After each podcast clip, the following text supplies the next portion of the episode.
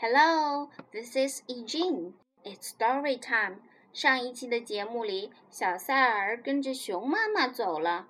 那么，熊妈妈会发现跟在后面的不是自己的熊宝宝吗？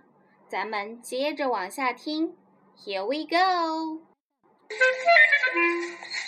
By this time, Little Bear had eaten all the berries he could reach without moving from his clump of bushes.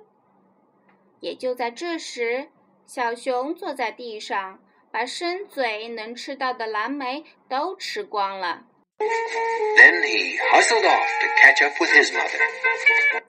他站起来想去追妈妈。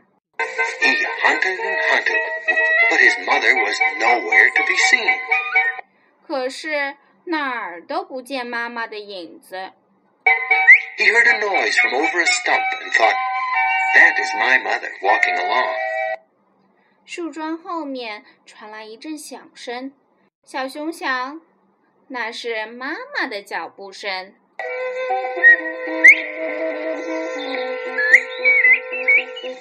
But it was a mother partridge and her children.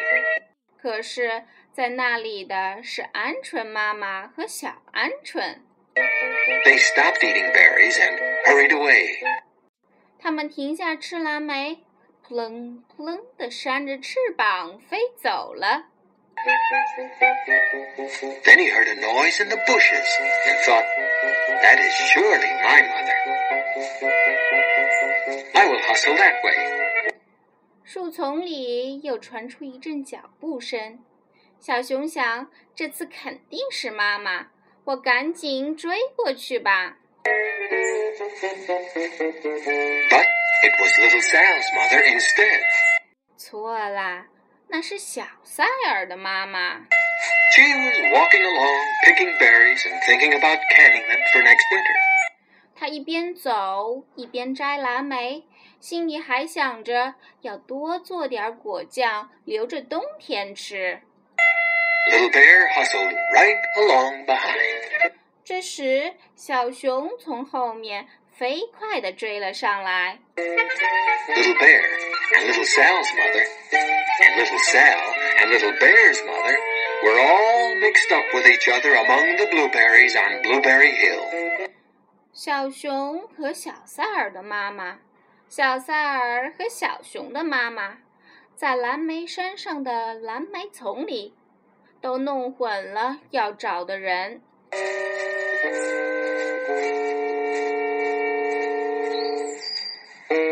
Bear's mother heard Sal walking along behind and thought it was Little Bear. 小熊的妈妈听见小塞尔的脚步声，以为是小熊， And she said, Little Bear, eat all you can possibly hold.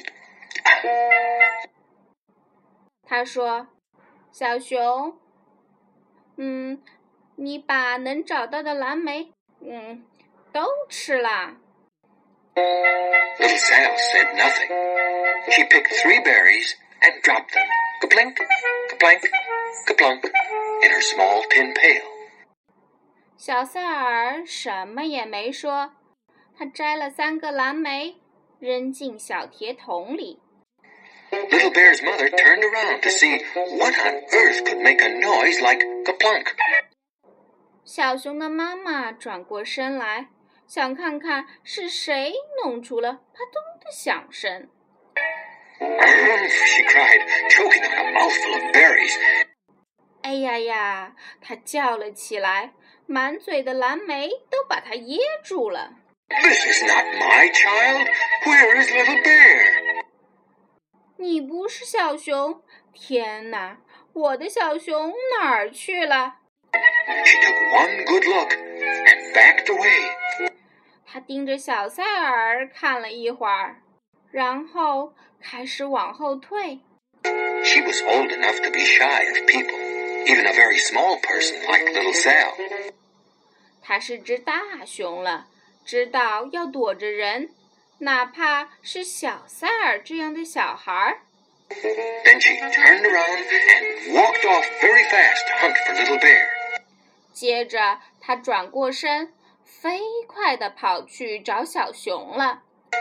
Little Sal's mother heard Little Bear tramping along behind and thought it was Little Sal. 小塞尔的妈妈听到小熊的脚步声，以为是小塞尔。She kept right on picking and thinking about canning blueberries for next winter. 她只顾一边摘蓝莓，一边想着要做冬天吃的果酱。Little Bear padded up and peeked into her pail. 小熊扑上去，把头伸进桶里。Of course, he only wanted to taste a few of what was inside.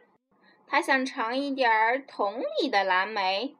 But there were so many, and they were so close together, that he tasted a tremendous mouthful by mistake.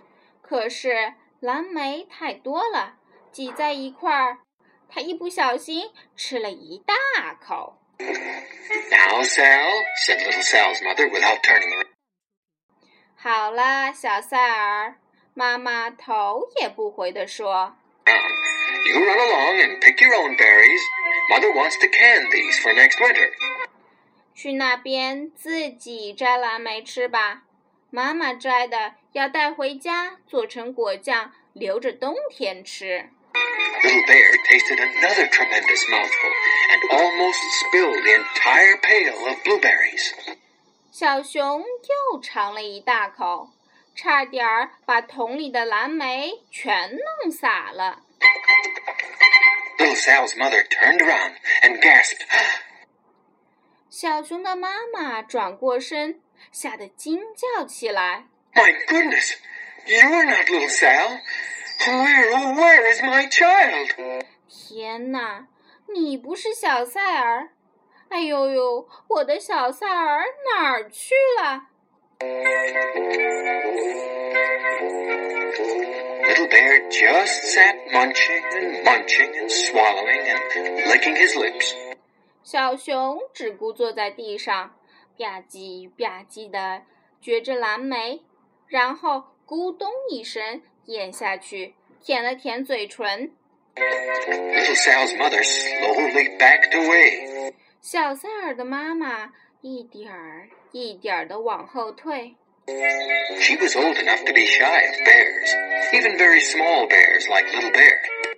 她是一个大人了，她知道要躲着熊，即使是只小熊。Then she turned and walked away quickly to look for little Sal.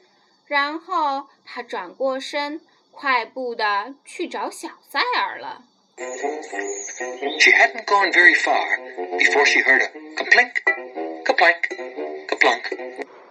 小塞尔的妈妈没走多久，就听到了啪咚、噼咚、扑咚的声响。 She knew just what made that kind of a noise. 她知道谁会弄出这样的声音。 Little Bear's mother had not hunted very long before she heard a hustling sound that stopped now and then to munch and swallow. 小熊的妈妈没走多久，就听到一阵很急的脚步声，有时脚步声停下来，变成 吧唧吧唧、咕咚的声响。She knew just what made that kind of a noise. 她知道谁会发出这样的声音。Little Bear and his mother went home down one side of Blueberry Hill, eating blueberries all the way. 小熊跟着妈妈从蓝莓山的这一边下山，慢慢的朝家里走去。and full of food stored up for next winter. 一路上，他们不停地吃着蓝莓，装满肚子，好过冬啊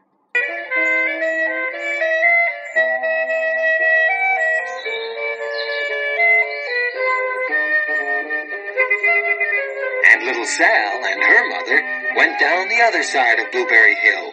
小塞尔跟着妈妈从蓝莓山的另一边下山，picking berries all the way, and drove home with food to can for next winter. A whole pail of blueberries, and three more besides. 一路上，他们不停地摘着蓝莓。开车往回走时，车上装着一大桶蓝莓，另外还有三个做成果酱，留着冬天吃啊。哦，小塞尔和小熊都找到了自己的妈妈，各回各家了。